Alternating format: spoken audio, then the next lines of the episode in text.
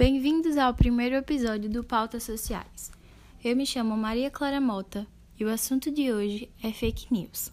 Em 2016, as fake news entraram em debate mundial nas eleições americanas que elegeram Donald Trump como presidente da potência mundial.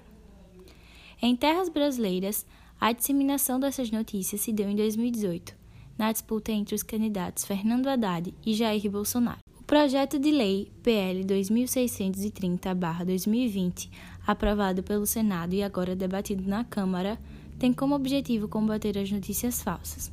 Estamos com a advogada Anícia Torres e iremos continuar o assunto das fake news no campo jurídico. As figuras públicas são mais vítimas de fake news, como podemos citar o caso do apresentador Tiago Life, que se deparou com boatos de sua morte. Nesses casos, como devem reagir a esse tipo de situação?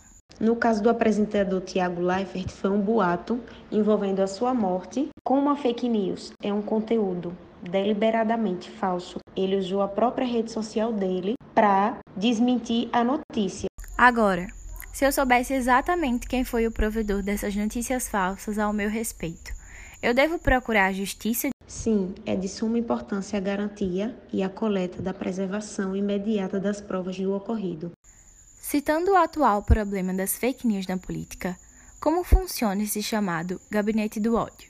O gabinete do ódio trata-se de uma estrutura que desfere ataques ofensivos a diversas pessoas. Como orientar pessoas que geralmente não têm muito conhecimento a respeito das novas tecnologias a não repassarem tudo o que vem? A orientação que eu dou a toda a população que recebe uma notícia em rede social, seja ela qual for, não repasse uma informação sem antes confirmar se ela é verdadeira ou não.